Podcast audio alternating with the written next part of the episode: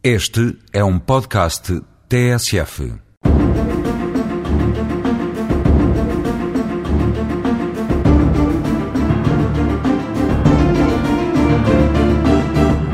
Falámos na crónica anterior dos deveres dos juízes. Vejamos hoje os direitos.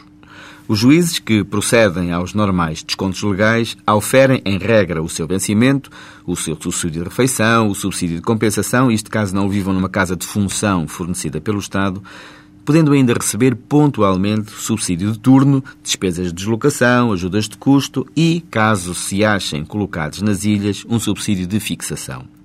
Os juízes têm direito a gozar entre 22 e 29 dias úteis de férias, consoante a sua antiguidade e assiduidade, e, preferencialmente, deverão gozá-los nas férias judiciais, no verão, Natal e Páscoa.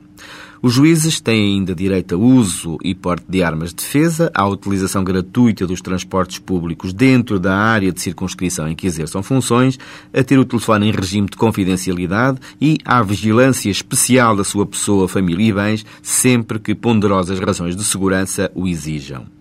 Os juízes têm igualmente direito de entrada e livre trânsito em gares, cais de embarcação e aeroportos contra a exibição do cartão de identificação, bem assim como a ser julgados em foro especial, não podendo ser detidos ou presos fora de determinadas circunstâncias, salvo em flagrante delito por crime punível com pena superior a três anos. Assim, um juiz de primeira instância será sempre julgado por um juiz do Tribunal da Relação.